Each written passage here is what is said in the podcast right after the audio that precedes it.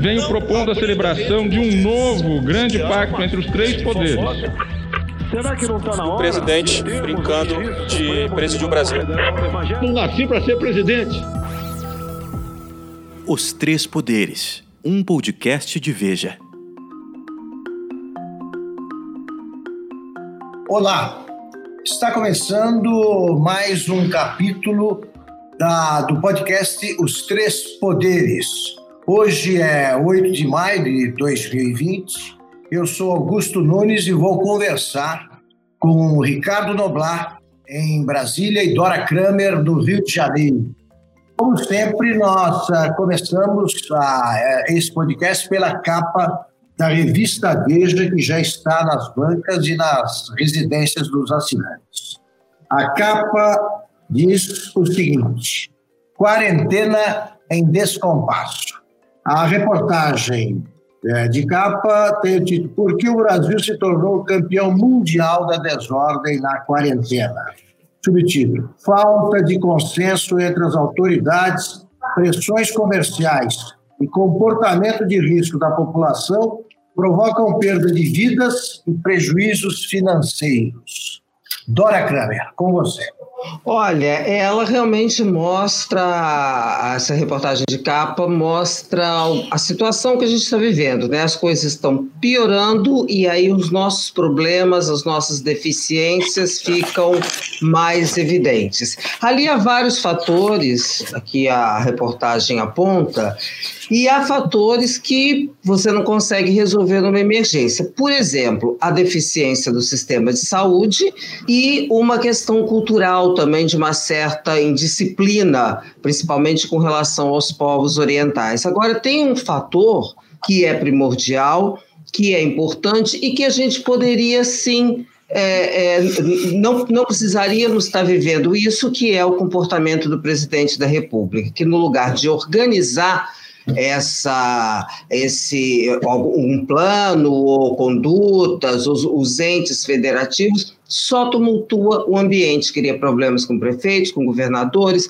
com ministros do Supremo, enfim, tumultua o tempo todo, descumpre é, determinações uh, da ciência, determinações que são seguidas no mundo inteiro, a ponto de ser apontado como o pior governante, a pior conduta de um governante em todo o mundo, não é? Então, isso é, é, é, muito ruim e eu, eu acho que a gente teria muito menos problemas, né? pelo menos a gente teria condições de encaminhar soluções se a conduta do presidente fosse uma conduta não de, de, de combate a quem combate o vírus, mas uma conduta de efetivamente de combate ao vírus com uma organização de, de, de, ações dos poderes públicos em todos os níveis, o federal, estadual e municipal.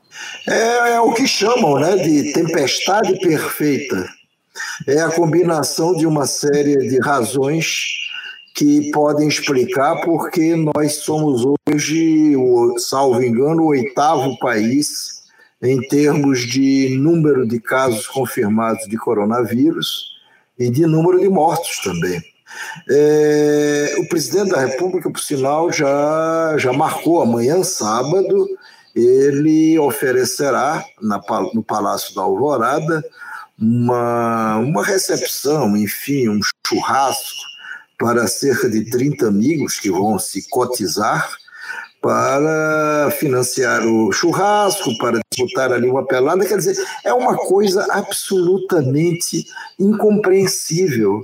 É, como, como é possível que o país atravesse uma, uma pandemia dessas que sequer que sequer se consumou ainda em termos de primeira onda e, e, e o presidente da República é, se empenha desde o primeiro momento em sabotar todas as medidas de, de, restrição de circulação, medidas sanitárias. Ele, a coisa de, eu acho que um mês mais ou menos, ele tinha dito que ele ia dar um jeito de acabar com esse confinamento. Ia baixar um decreto é, que tornariam várias é, atividades é, essenciais, de maneira que os empregados dessas atividades é, tivessem que comparecer ao trabalho, enfim, a circular, o que na prática seria terminar com o confinamento social. Isso foi em março. Ele não fez isso de todo, mas ontem mesmo ele já baixou um decreto onde ele inclui mais atividades onde ele considera mais atividades essenciais, inclusive a da indústria, mas não só a da indústria, é, é o, que, o, que, o que conspira justamente para isso, para acabar com o confinamento. Agora, como isso acontecer neste momento que sequer a primeira onda chegou?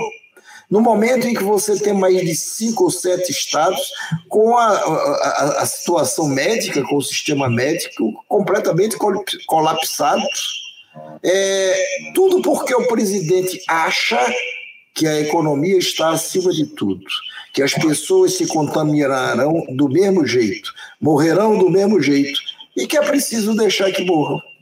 Bom, eu é, acho que o, uh, tenho criticado bastante as, uh, o comportamento do presidente, acho completamente equivocado não é que não ajuda, né? atrapalha bastante, mas eu acho que é uma simplificação a gente culpar o Bolsonaro pela situação atual e digo por quê.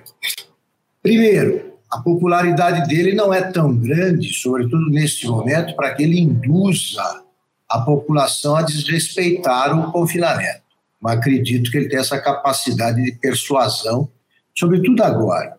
Segundo, o Supremo decidiu que quem coordena o combate ao coronavírus, a pandemia, são os governadores.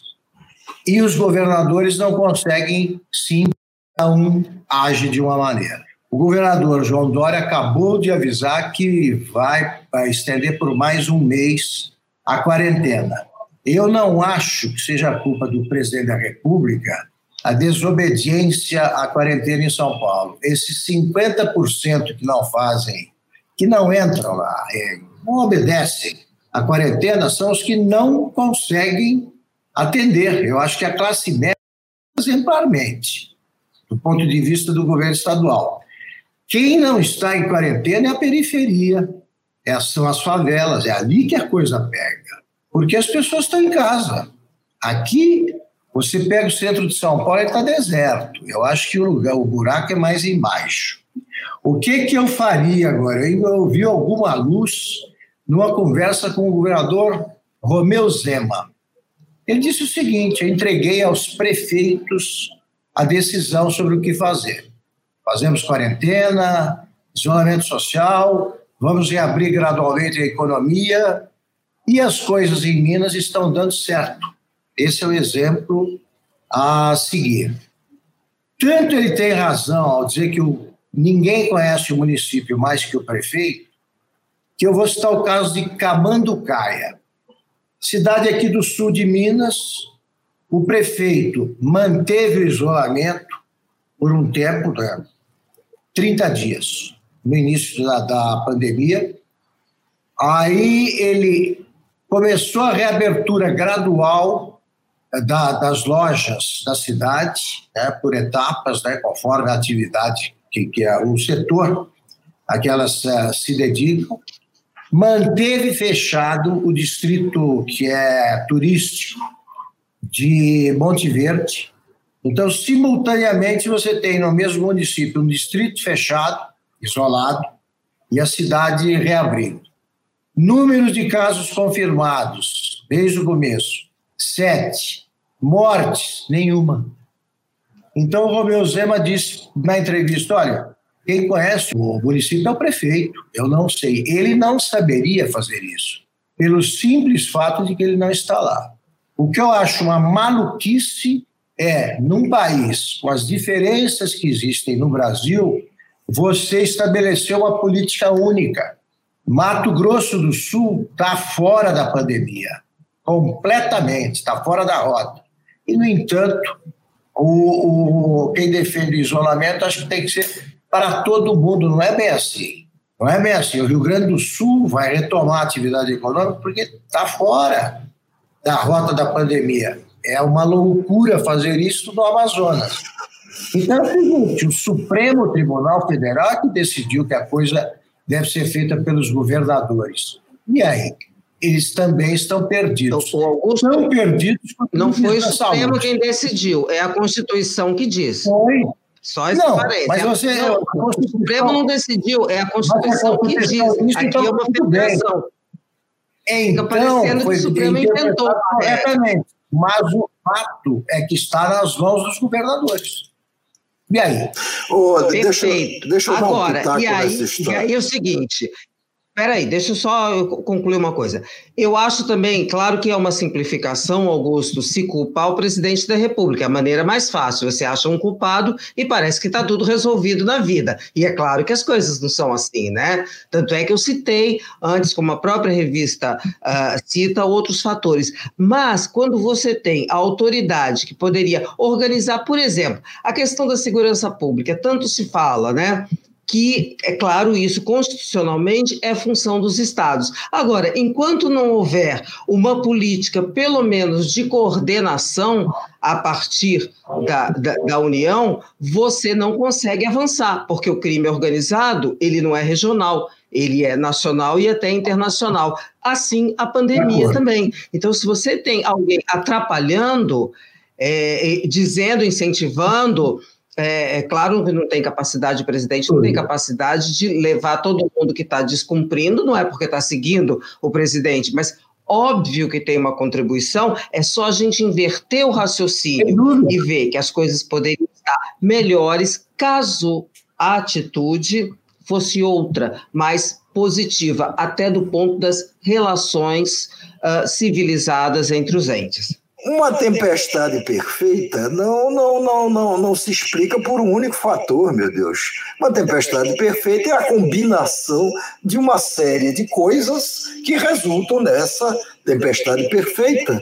Ninguém está culpando só o presidente da República. Agora, também não dá para subestimar o papel do presidente da República.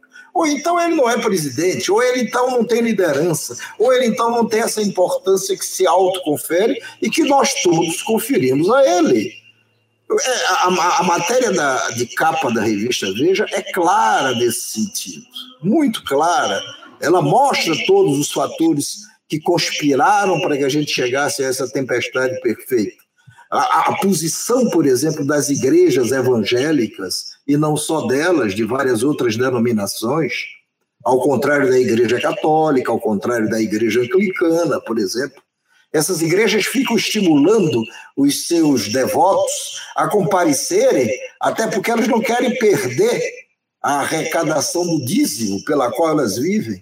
A gente fala que a classe média está se comportando bem, não estou discutindo isso, ela tem condições melhores de se comportar bem, de, de, de, respeitar o confinamento. E aí é nesse momento que cabe ao Estado, mas ao Estado previdente, ao Estado que se antecipa coisas e não que corre atrás das coisas, ter planejado uma série de ações, ter se preparado para enfrentar isso que começou a acontecer lá na China, e agora já não se sabe se foi só na China, no final de dezembro, e que em março ainda era tratado pelo presidente da República como uma gripezinha. Não dá para se esquecer esse tipo de coisa. Agora, o Supremo Tribunal Federal não decidiu apenas segundo a Constituição, com base na Constituição, que são os governadores que decretam essas medidas, os prefeitos também. É uma, uma, uma associação, de alguma maneira, entre eles. Claro que não se pode ter o mesmo plano para um país tão diverso, tão grande como esse, tão diferente como esse. Agora, na maioria dos lugares, simplesmente não tinha lugar, não tinha plano nenhum. Não dá para dizer, se esquecer, que enquanto o presidente sabotava essas medidas, o seu Ministério da Saúde dizia: não, tem de respeitá-las, tem de respeitá-las, até o momento que trocaram o ministro da Saúde, que agora não diz nada, a não ser obviedades. Sim, mas ó, veja bem, Noblar, ninguém tem plano. Ninguém tem plano. Os governadores, o único plano deles é estender o confinamento, com exceção de governadores como Romeu Zema. Agora veja só como é que é, como são as circunstâncias aí geopolíticas. Eu estava citando o exemplo de Camanducaia que está dando certo. Eu, se fosse governador, humildemente eu adotaria o exemplo e deixa que os prefeitos decidam. Em São Paulo, o governador João Dória entra com ações judiciais contra quem tenta, contra o prefeito que tenta decidir o que fazer. Prefeitos do próprio partido, por exemplo, como o de Ribeirão, que é o ex-deputado Duarte Nogueira. Ele quer ir abrindo né, gradualmente, com todos os cuidados sanitários, e não pode por uma ação judicial movida pelo governador. Então, o que eu digo é o seguinte: você tem razão, o presidente tem uma participação essencial, aí, fundamental, nessa tempestade perfeita. Mas há outros que contribuem com competência, porque você tem de reconhecer que o prefeito é que conhece o município. E segundo a decisão, a interpretação do Supremo, corrigiu corretamente a, a, a Dora, os prefeitos também têm que, que participar da montagem da estratégia. Eles não podem ser ignorados. Agora, os, os, os, estados não estavam preparados e nem se prepararam ao longo do isolamento. Caso do Rio de Janeiro. Eu acho que os hospitais do Rio de Janeiro, que hospitais de campanha, vão ser inaugurados quando a epidemia tiver acabado. E, no entanto, fecharam um contrato para que a, empresa, sei lá qual, administrasse por seis meses os hospitais. Então, eles calculam que a pandemia exige hospitais de campanha por seis meses, enquanto países europeus, onde a epidemia não acabou, a pandemia, a Alemanha continua registrando casos, a Espanha continua, ali começou uma cuidadosa reabertura que adota todas as precauções para que não haja uma nova onda. E aqui simplesmente se adia por um mês, como acabou de acontecer, base essa decisão se baseia em previsões terroristas do diretor do Butantan, Dimas Covas, que previu na, última, na última prorrogação que quaisquer que fossem as medidas tomadas, morreriam 1.500 pessoas em São Paulo, morreram 300. São 300 tragédias. Agora, ele errou por 1.200, estava hoje lá apresentando os cálculos tenebrosos sempre para os próximos dias. Claro que os prefeitos é, são, em tese, ou até admito que sejam, as pessoas que melhor conhecem a realidade nos municípios. Agora, eles são também, talvez, a ponta mais frágil disso, seja por problema de carência de recursos, seja do ponto de vista político, de, par, de, de, de, de serem mais sujeitos a pressões, pressões de todos os tipos, não só pressões políticas do alto, de repente de um presidente ou de um governador que liga para ele e diz faça assim, não faça assado, mas também pressões, pressões da comunidade, da, de, de, de, de, empresas que tem nas suas cidades e que devem ser mantidas, porque são elas que empregam as pessoas, sem elas a coisa não funcionaria, poderia ser muito pior. Mas eles são sujeitos a isso. Eu vi Blumenau reabrir os shoppings e dez dias depois o número de, de, infectados e de mortos em Blumenau só cresceu. Não existe uma receita única para cada lugar.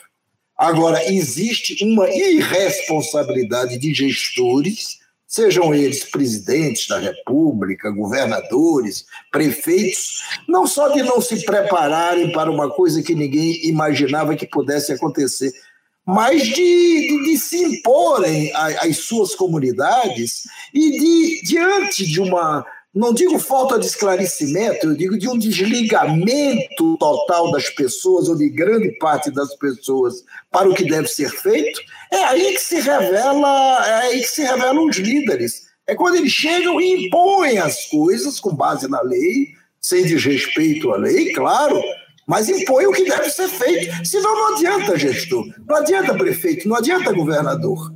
O resto é uma politização do assunto que começou a ser feita pelo presidente da República e isso não se pode negar. É evidente essa politização.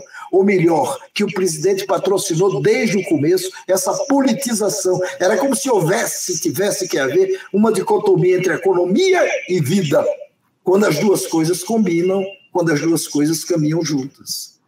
Dora. Oi, eu estava querendo mudar o assunto. Então vamos lá. Você Oi? vai falar agora sobre a marcha, a marcha sobre o Supremo Tribunal Federal. Dora Kranker. Olha, eu não tenho nem muito o que dizer sobre isso, porque eu acho que a própria a marcha fala por si, né? É, eu fiquei imaginando, sabe o que? Fazendo um exercício de se fosse ao contrário. Se os presidentes do Congresso e do Judiciário resolvessem aparecer de surpresa, de sopetão, de improviso no Palácio do Planalto para fazer uma reunião com o presidente da República, onde o presidente fosse chamado a falar por último, onde aquele presidente do, da, da, do, do, Congresso e o presidente do, do Supremo Tribunal Federal sequer se dirigissem ao presidente da República, o, eu não vou dizer dono da casa, porque ele não é o dono, mas é um inquilino, né? portanto, está ocupando, é o locatário temporário daquela casa, que foi exatamente o que fez o presidente da República com essa sua visita, a ação factoide que ele faz, é clássico dessa né? travessia da Praça dos Três Poderes. Agora, ele fez uma armadilha, uma, uma, um gesto de deslealdade para o único ministro do Supremo que dá sinais de boa vontade em relação a ele, que é justamente o presidente, uma armadilha, de certa forma, para alguns dos empresários, que ficaram também constrangidos, não sabiam daquela pauta, e, a meu ver, ele mesmo caiu numa armadilha, porque ficou de desleal, de uma pessoa completamente sem noção de como funcionam os problemas e um mau calculista, né? Porque vamos aos fatos, o que que o presidente da República ganhou com essa ida? ao Supremo, a não ser estar tá no dia seguinte dos jornais, toda exposta e analisada e esmiuçada em todos os cantos, a inadequação sobre todos os aspectos. Os outros ministros do Supremo, evidentemente, não gostaram daquilo. Enfim, foi uma demonstração com os empresários que foram lá no Palácio do Planalto, em princípio, para tratar de questões uh, uh, de crédito, de situação uh, de bancos, os, os créditos que não estão chegando a eles, e também tiveram, viram o presidente mudar de assunto no meio do caminho e levá-los para uma, uma, um ato sem perguntar se as pessoas queriam ou não, quer dizer, compulsoriamente impondo às pessoas a participar da agenda dele, que é essa agenda que eu acho que prejudica, ela não ajuda, ela pode não ser a causa da situação, mas que ela prejudica, ela aprofunda, ela impede a gente de avançar numa, numa, numa direção em, em termos de poder público, porque o único componente aí nessa história não é o poder público, não é? Sociedade também tem a sua participação, mas no que concerne ao poder público, esse tipo de agenda do presidente da República que é diária, diária, cria uma turbulência diária, quando ele faz, hoje a revista tem também, a Veja tem uma matéria sobre a, a conspiração que o presidente tem certeza que está sendo elaborada contra ele. Ora, conspiração é uma coisa que se faz às escondidas. Hoje, quando se fala de impeachment, tem se falado às claras. E, e, e, de acordo com o que a legislação permite, mas por que, que se chegou a essa situação política? Porque o presidente, desde o início do governo e com mais vigor na, nessa época de, de, crise sanitária, ele é, faz é, demonstrações diárias, diárias, de desrespeito, de menosprezo, não só às instituições, mas também à sociedade. O, o Noblar citou o tal do churrasco que ele vai fazer amanhã no Alvorada. Me explica, para quê? Para quê? A não ser fazer uma demonstração de teimosia, de, remo, de, de rebeldia, para chegar a quê? Para quê?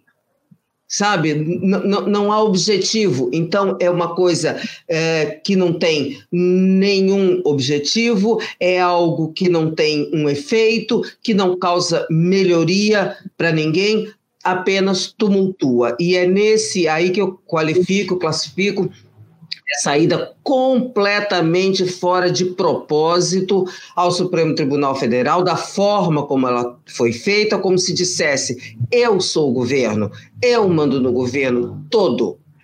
Os poderes não existem. Ele equivale a dizer a república não existe. Um presidente negar a república, sinto, eu, eu, eu, eu, eu nunca tinha visto, mas acho que é completamente é, fora de esquadro, o presidente da Câmara chamou de um ato quase criminoso. Eu não chegaria, porque eu não sei, é, quando você, para dizer que algo é criminoso, tem que ter elementos mais é, é, balizadores do cometimento desse crime, que eu não tenho.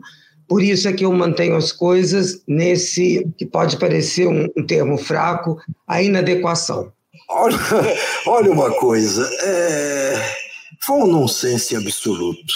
Agora, quando o presidente da República, nessa marcha da insensatez, age do jeito que ele agiu, ele está só, vamos dizer, sendo sem nenhuma ironia, fiel, coerente com o que ele disse recentemente, não faz uma semana. A Constituição sou eu. A Constituição sou eu, a Constituição é ele, Jair Messias Bolsonaro. Se a Constituição é ele, ele faz o que ele quiser. Foi o que ele fez ontem.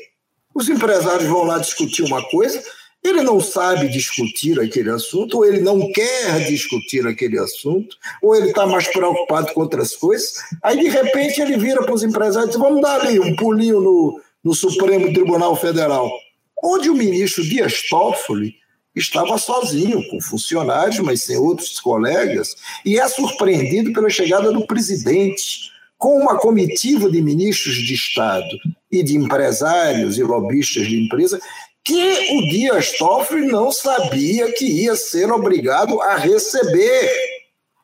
E aí o presidente do Supremo Tribunal Federal, que entre seus colegas é conhecido como o primeiro amigo do presidente Jair Bolsonaro, porque faz ou procura fazer todas as vontades do presidente Bolsonaro, que, que, que, que, que, pôs na cabeça que o papel dele, presidente Supremo, é o de apaziguar os poderes, equilibrar as relações entre os poderes, o, o, o constrangimento e de repente ver seu gabinete transformado no estúdio de televisão, ou se não de televisão, no estúdio de transmissão e as redes sociais. E aí o presidente da República pontifica na reunião, abre a reunião, passa a palavra para quem ele quer, passou primeiro, por exemplo, para o ministro da Economia, depois para o empresário que falou da morte dos CNPJ, esqueceu, esqueceu da morte dos CPFs, é, e, e, no fim, quando a palavra é concedida pelo presidente da República ao presidente do Supremo, que é o anfitrião surpreso daquela situação toda, o presidente da República olha para frente, se quer se designar, se quer se dar ao trabalho de olhar de lado para o presidente do Supremo que estava a falar, depois consulta o relógio depois dá sinais de impaciência, porque o, o, discurso do Toffoli estaria sendo longo cansando a ele, presidente da República. Olha, isto é uma cena é, absolutamente inédita na história desse país. A gente já assistiu o presidente do Senado, quando era o Antônio Carlos Magalhães, atravessar ali a, os metros que separam o Senado, o prédio do Congresso, do prédio do Palácio Planalto, para ir lá ao presidente Fernando Henrique Cardoso acompanhado de uma série de políticos, reclamar da intervenção do Banco Econômico da Bahia. Agora, do presidente da República e ao Supremo, pelo amor de Deus. É, é, e, e, e esse mau exemplo dado de cima pelo presidente da República pode contaminar os seus devotos, os seus seguidores, que até agora se expressaram contra o Supremo e o Congresso, pedindo seu fechamento, por meio de faixas, de cartazes, de discursos em cima de carros de som. E amanhã? O que, é que pode acontecer com esses acelerados e, e, e, que podem se sentir liberados por esse gesto do presidente para ir além disso? Vão o quê? Vão pichar o prédio da, do Supremo? na melhor das hipóteses, do Congresso Nacional, vão tentar invadi-los. Ora, o presidente, de alguma maneira, invadiu o prédio do Supremo ontem. Olha só, eu só queria comentar antes de partirmos para o, o terceiro e último item da nossa pauta. As coisas, a conversa está boa, as coisas estão andando rápido demais. E também para envolvendo o presidente, aliás, o terceiro tempo. Eu queria comentar o seguinte: é, vocês disseram o essencial. É uma cena surrealista, né?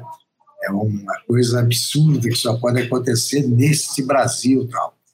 Mas eu me preocupo mais ainda, pensando no futuro, com outra marcha, né, que é uma marcha menos ostensiva e tal, feita pelo presidente, que é a marcha sobre o Centrão.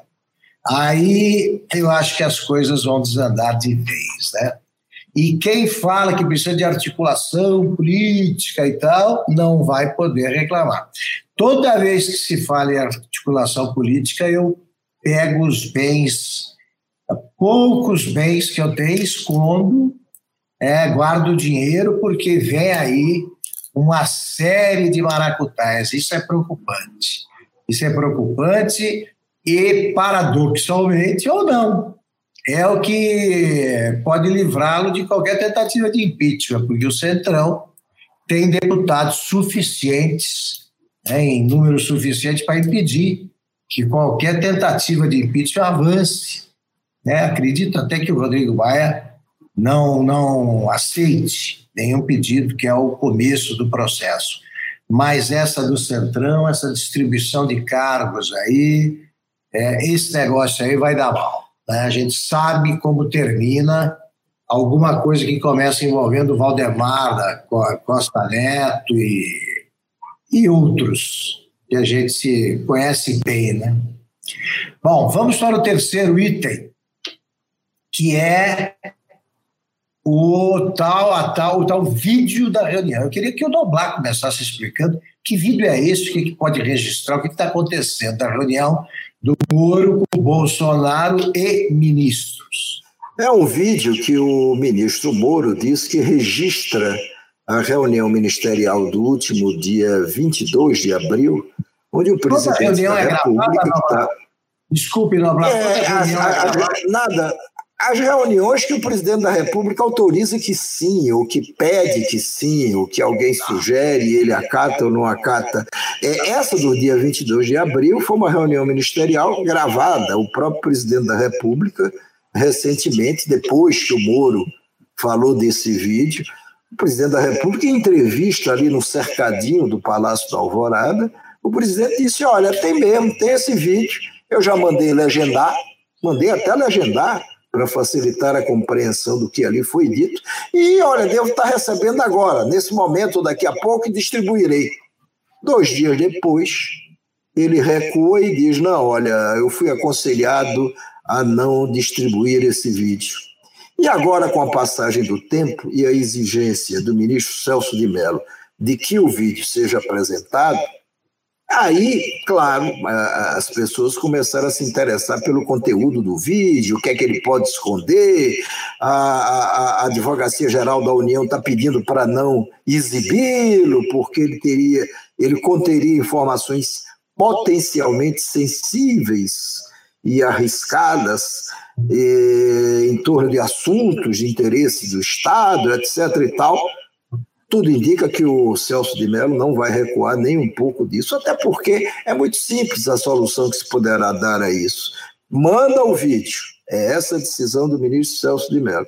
E aqui a gente vê o que é que interessa para o inquérito. O inquérito foi montado só para que se saiba se o presidente da República de fato tentou interferir politicamente na Polícia Federal. É isso que está em foco e se guardam as outras informações eventualmente sensíveis.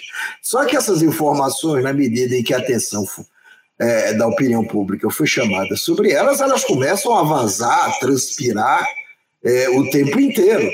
E aí você tem desde informações sobre é, um ministro de Estado, que eu não estou ao certo, não sei ao certo quem seria, que teria chamado os ministros do Supremo Tribunal Federal? Os 11 de ladrões, e, e sugerida a prisão deles, que, enfim, um dia eles precisariam ser presos, até outros que teriam batido boca entre si, como o ministro Paulo Guedes da Economia e o ministro do Desenvolvimento Regional, o Rogério Marinho. E, e, e, e isso tudo, é, vamos dizer, serve para, para esquentar ainda mais um debate político que está extremamente quente, que, que continua tão polarizado como está. É, eu não creio é que o Procurador-Geral da República ouse pedir a denúncia, apresentar a denúncia contra o presidente Jair Bolsonaro, seja qual for o conteúdo desse vídeo. O, o, procurador foi nomeado pelo presidente Bolsonaro, é, digamos assim, um servo do presidente Bolsonaro, como ministro da Saúde, um dia de, ou ministro da Justiça, um dia desse, disse que era. E ele sabe que se ele apresentar denúncia contra o presidente Bolsonaro, ele está reforçando até pedidos de impeachment que tem lá na Câmara, mais de 20 contra o presidente. Porque aí a Câmara terá que dar, o Congresso terá que dar, a Câmara, no caso, terá que dar ou não licença para o presidente ser denunciado. Quer dizer, aí o Supremo, se aceitar a denúncia, se implica no afastamento imediato do presidente do cargo. Eu acho que isso vai acabar da pior maneira possível, esse, esse, esse assunto, ou esse inquérito. Vai acabar com a possível comprovação de que o presidente Bolsonaro de fato ameaçou demitir Moro se ele não trocasse o delegado superintendente da Polícia Federal no Rio, e ainda assim vai acabar com um pedido de arquivamento do inquérito feito pelo Procurador-Geral da República, que não, não verá maior mal nisso tudo. Dora Kremer. Bom, eu já não acho, não tenho tanta certeza assim de que não vai, não vai dar em nada, é, até porque o vídeo é apenas um, um, um, um, elemento, um fator, mais um, né? Há outros, aos depoimentos dos generais, tem constrangimento para sobrar para todo lado. E esse vídeo, você vê, por que, que ele vai além, a resistência do governo vai além que, da, da, questão específica, uh, objetiva em relação ao caso da pressão sobre o, o Sérgio Moro, porque é, atinge aí comportamentos inadequados de ministros em relação a ministros do Supremo, falas que poderiam criar mais problemas ainda com parceiros comerciais como a China e também mostrar um presidente que os relatos que se tem até agora são de que o presidente estava tremendamente mal-humorado, uh, se dirigindo aos ministros aos palavrões. Parece que há ministros também que se dirigiram aos palavrões em relação a ministros do Supremo, chamando de coisas além de, de, de ladrão. Isso tudo decorre do fato de a gente ter esse ambiente que não respeita o decoro, que não respeita a liturgia da presidência. A marcha sobre o Supremo é um sinal. Uma reunião dessa, que o governo se treme todo e não quer uh, divulgar de jeito nenhum, mas não vai ter jeito, vai ter que entregar esse vídeo, é outro exemplo, porque o que tem ali, o que deve ter ali, uh, confirmando o que o Sérgio Moro uh, já disse, Uh, talvez não complique mais ainda, apenas corrobora, isso basta, né, para complicar a situação do presidente. Mas ao, ao se colocar luz, ao se tomar conhecimento, ao país tomar conhecimento de tudo o que está, ou de pelo menos de boa parte de outras coisas que estão nesse vídeo, eu acho que isso fica ainda pior para o governo. E pode ficar ruim não só para o presidente, mas esses outros ministros que,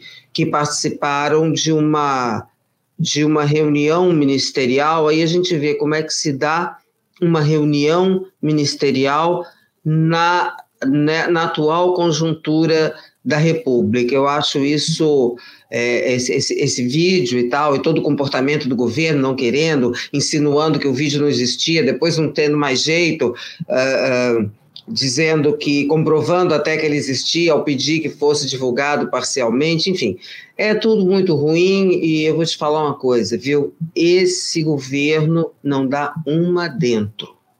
Eu acho que tudo deve ser investigado, sim, né? vamos ver, e não importa se temos uma pandemia, se vem por aí mais uma crise, não, não, nada pode justificar a interrupção dessas investigações. Eu só queria terminar fazendo uma observação. Eu não entendo como é que alguém grava diálogos, chamemos de diálogos, que vão prejudicá-lo. Eu, desde a, a, as fitas famosas do uh, Richard Nixon, presidente dos Estados Unidos, que precipitaram o seu afastamento, né? aquelas fitas do caso Watergate, que ele falava falava como um cafajeste, palavrões e tal, e confessava tudo que estava fazendo. Eu não consigo entender como alguém grava a tentativa de suicídio, né? É impressionante. Bom, terminamos aqui o capítulo de 8 de maio de 2020 do nosso podcast Os Três Poderes. Muito obrigado, Ricardo Noblar, e obrigado, Dora Kramer. E aqui, obrigado a vocês que nos acompanharam. Até a próxima semana.